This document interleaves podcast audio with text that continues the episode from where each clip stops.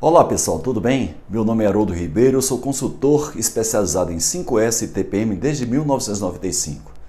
Esse vídeo que eu estou gravando para você é para responder uma pergunta que sempre faz, o pessoal faz a mim, com relação à resistência que as pessoas têm para o 5S.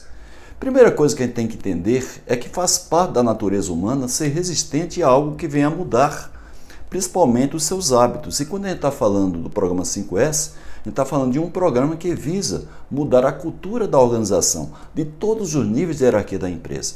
Então, a primeira reação do ser humano é, é, evidentemente, resistir a essa mudança.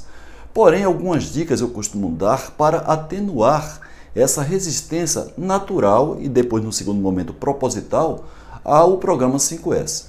A primeira coisa é que você que vai transmitir às pessoas essa metodologia tem que entender o que é realmente o 5S. Se você vai vender o 5S, você tem que entender os seus fundamentos. E o que verifica é que muitas vezes as pessoas que vão tentar convencer as outras pessoas a praticar o 5S não entendem os seus fundamentos. Eu tenho vários vídeos no YouTube e outras mídias, além dos meus livros, que falam muito bem sobre esses fundamentos. Então a primeira dica é conheça o produto que você está vendendo. Muita gente confunde, por exemplo, 5S com programas de ordem e limpeza e não tem uma, não tem uma relação direta de 5S com um programa que visa melhorar principalmente a estética de uma área de trabalho, que é um programa de roda e limpeza que a gente chama popularmente de housekeep. A segunda questão é a questão da comunicação. Claro que a gente sabe que existe uma falha crônica nas empresas com relação à comunicação, mas com relação a 5S especificamente, eu sempre gosto de fazer as seguintes recomendações. Primeiro, conheça o público-alvo que você está transmitindo o 5S, para você usar uma linguagem adequada para cada público-alvo. Por exemplo, se você tem diante de você um público-alvo que precisa de evidências sobre melhorias do programa 5S, você tem que mostrar essas melhorias, principalmente através de fotografias, depoimentos, vídeos de algumas empresas que já avançaram na implantação do programa 5S. A segunda coisa que você tem que fazer é ter a didática adequada para passar essa metodologia para as pessoas. Então eu tenho vários livros publicados sobre o tema, tenho mais de 15 livros, onde o meu maior esforço nesses livros é mostrar essa metodologia que facilita as pessoas interpretarem o que é o 5S e através das várias etapas de implantação, etapas gradativas, as pessoas sem perceber vão ganhando, elas vão ganhando novos hábitos, os hábitos que fazem parte do programa 5S.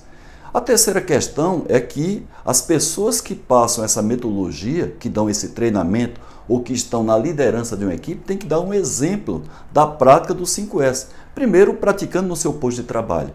E segundo, com a sua inquietação, não sendo conivente com os problemas infraestruturais e os problemas comportamentais que acontecem na sua área de trabalho.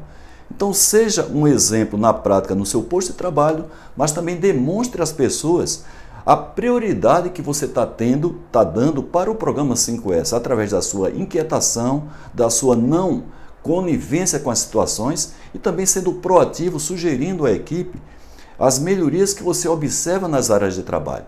Então, essa questão de você conhecer o público-alvo para usar a metodologia adequada, depois usar uma didática que faça com que as pessoas compreendam o 5S e depois você dar o exemplo, é uma boa maneira de você comunicar para as pessoas o programa 5S que ele vai mudar a cultura da organização em todos os níveis de hierarquia. A outra questão é você mostrar para cada público-alvo os benefícios do programa 5S. Claro que cada nível de hierarquia da empresa, e mesmo assim algumas áreas, tem os seus objetivos, não é? tem as suas necessidades.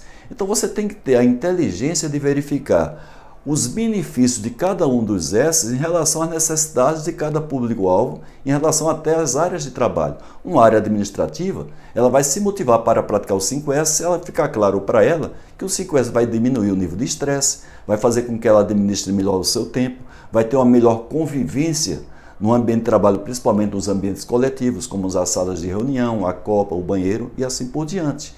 Para as pessoas das áreas operacionais da base da pirâmide, são as melhorias das condições físicas de trabalho.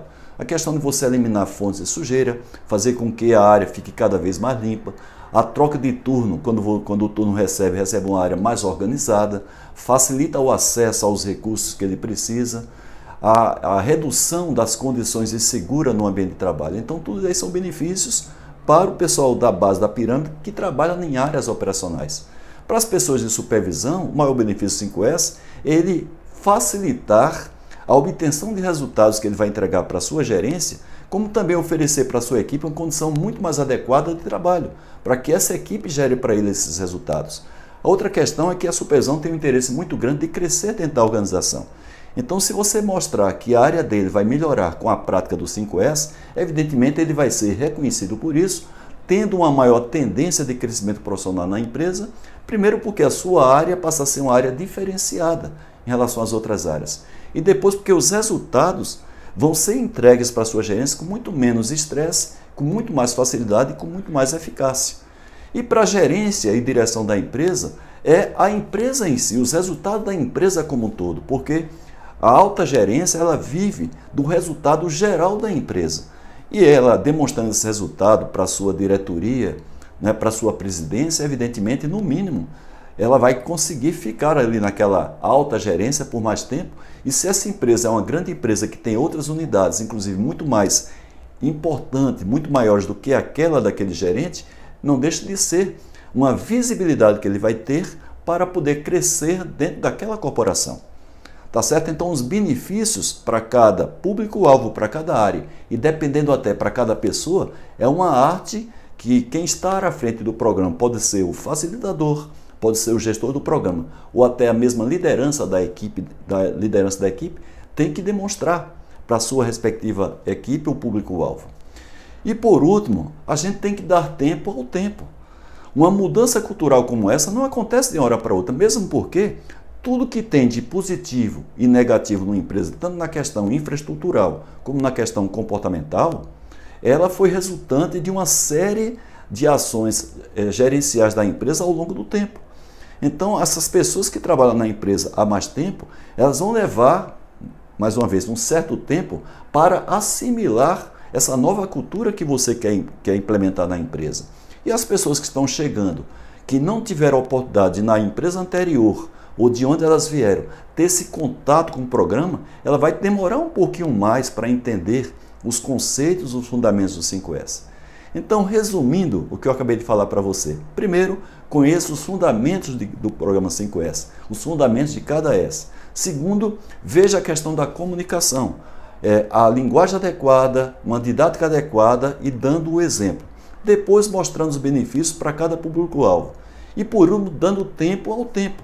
Né? Esse tempo ao tempo, é claro que depende, evidentemente, da metodologia que você está implantando na empresa.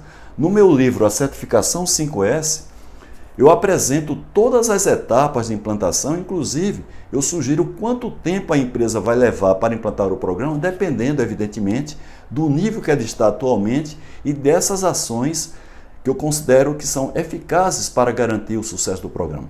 Ok?